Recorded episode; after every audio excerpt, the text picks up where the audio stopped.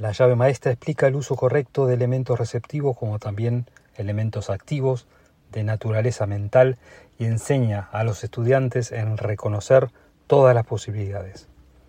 Te fortalecerá la voluntad y el poder de razonamiento, te enseñará a cultivar y a utilizar de la mejor manera la imaginación, los deseos, las emociones y las facultades intuitivas.